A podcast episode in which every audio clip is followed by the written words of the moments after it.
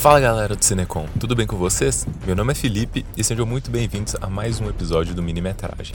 Nesse episódio de hoje, nós vamos entrar no hype do novo filme do Batman, dirigido por Matt Reeves e protagonizado por Robert Pattinson, e comentar um pouco sobre algumas das representações mais icônicas do Homem-Morcego nas telas do cinema.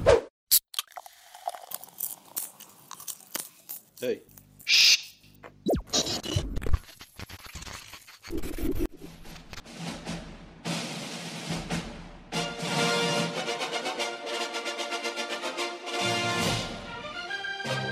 Minimetragem 5 minutos em casa. Antes de começar, eu já vou avisando que não tem como falar de todas as versões do herói, então vamos focar apenas nas principais, enquanto só citar algumas outras. Claramente não podemos esquecer de citar a versão da série de TV dos anos 60, protagonizada por Adam West, que tinha uma vibe mais cômica, sendo uma versão mais leve e divertida do personagem que era bem comum na época.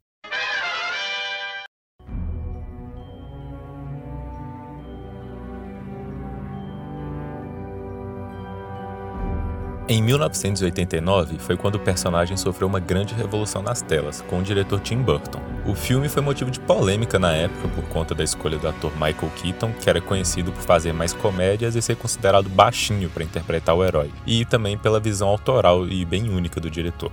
Apesar disso, o filme foi um sucesso de bilheteria e redefiniu a visão do personagem para o grande público, que ainda tinha aquele estilo cômico e engraçado dos anos 60 na cabeça, e também agradou muito aos fãs dos quadrinhos, que já tinham uma ideia mais sombria do personagem. O visual icônico do Coringa de Jack Nicholson e a gota mais gótica e sombria de todas foram os pontos que marcaram muito e definem os estilos desses filmes. Em 1992 veio a sequência, Batman: O Retorno, também manteve o mesmo estilo e trouxe um dos visuais mais clássicos da Mulher Gato, interpretada por Michelle Pfeiffer, e do Pinguim de Danny DeVito.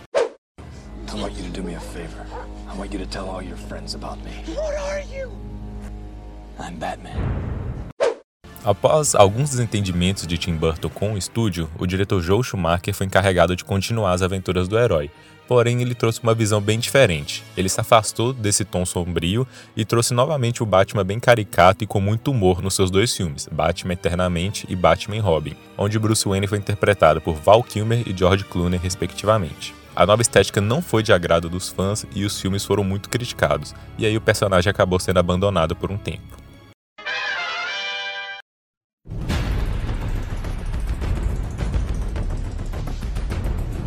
Depois de quase uma década sem nenhum filme, o herói voltaria para os holofotes nas mãos do excelente diretor Christopher Nolan, interpretado por Christian Bale. Batman Begins veio em 2005, trazendo uma visão nova do Homem-Morcego. Retornando ao tom sombrio e mais escuro que havia começado no filme de Tim Burton, Nolan decidiu acrescentar um toque de realismo, com treinamentos pesados de artes marciais e grandes tecnologias sendo as principais armas do Batman. O filme decidiu abandonar os vilões mais clássicos e caricatos, trazendo dessa vez Ra's al Ghul e o Espantalho, interpretados por Liam Neeson e Cillian Murphy, em versões também mais realistas e até assustadoras em alguns pontos. Isso tudo, aliado à maior profundidade no psicológico e nas motivações do Bruce Wayne, fizeram com que o filme trouxesse novos ares para o cinema de super-heróis. Mas o filme que realmente definiu essa era veio em 2008, com a lendária atuação de Heath Ledger como Coringa, Batman, o Cavaleiro das Trevas foi considerado por muitos na época e até hoje como o melhor filme do personagem e também o melhor filme de herói de todos os tempos. O sucesso foi absurdo, tendo mais que triplicado a bilheteria do primeiro filme e rendendo um Oscar póstumo de melhor ator coadjuvante por Heath Ledger. Nolan continuou mostrando sua maestria em escrever roteiros, também incluindo a origem do vilão Duas Caras, mas sem prejudicar o ritmo ou a história do filme. A trilogia teve seu fim em 2012, com O Cavaleiro das Trevas Ressurge, com Tom Hardy interpretando o vilão Bane.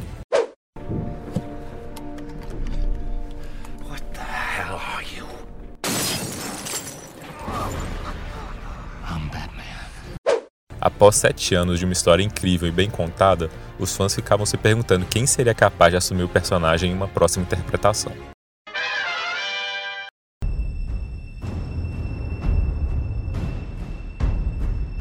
Vendo todo o sucesso do universo cinematográfico da Marvel, a DC foi logo tentar correr atrás do tempo perdido e também juntar seus principais heróis nas grandes telas. Com o diretor Zack Snyder à frente do projeto, Ben Affleck foi o ator escolhido para pôr a capa do morcego em Batman vs Superman, de 2016, sequência de Homem de Aço. Assim como todos os filmes desse universo compartilhado da DC, o Batman de Ben Affleck divide os fãs. Sua versão mais velha, voltando da aposentadoria e com um pavio curto após ter visto diversas pessoas morrerem na mão de criminosos, não agradou uma grande parcela do público, que está mais acostumada com o Batman heróico e que não mata bandidos, bem diferente dessa versão do Snyder.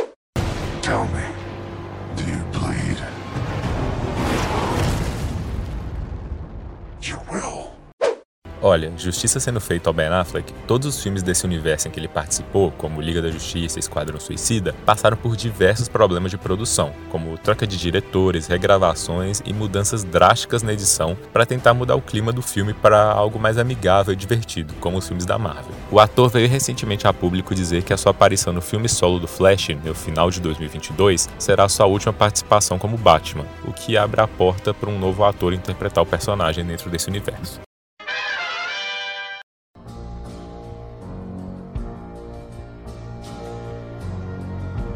Bem, não é segredo nenhum que esse filme que estamos vendo no cinema agora era para originalmente ser o filme protagonizado por Ben Affleck, mas após alguns problemas na produção, o projeto acabou caindo na mão de Matt Reeves, que tinha uma visão diferente do que fazer com o herói e acabou conseguindo realizar seu filme solo, totalmente separado do universo compartilhado dos cinemas e com o ator Robert Pattinson no papel principal. Obviamente, eu não vou falar muito sobre o filme aqui, mas pelos trailers a gente já pode dizer que essa é a versão mais sombria e realista do Batman.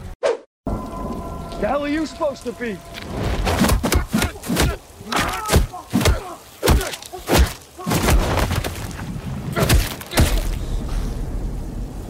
I'm vengeance. Se passando no segundo ano em atividade do herói, a gente vê um Bruce Wayne depressivo e que não conseguiu lidar com a morte dos pais, tentando preencher o vazio no seu coração saindo pelas noites, combatendo o crime, gerando medo em pessoas, tudo isso na busca de se encontrar, encontrar quem ele realmente é.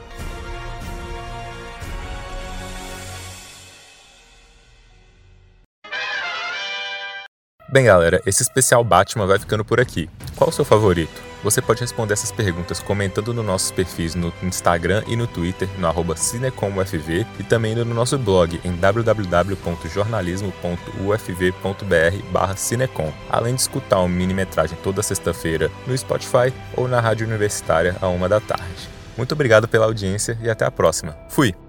Cinecom, cinema e cultura para todos uma realização do Departamento de Comunicação Social e da Pró-Reitoria de Extensão e Cultura da Universidade Federal de Viçosa.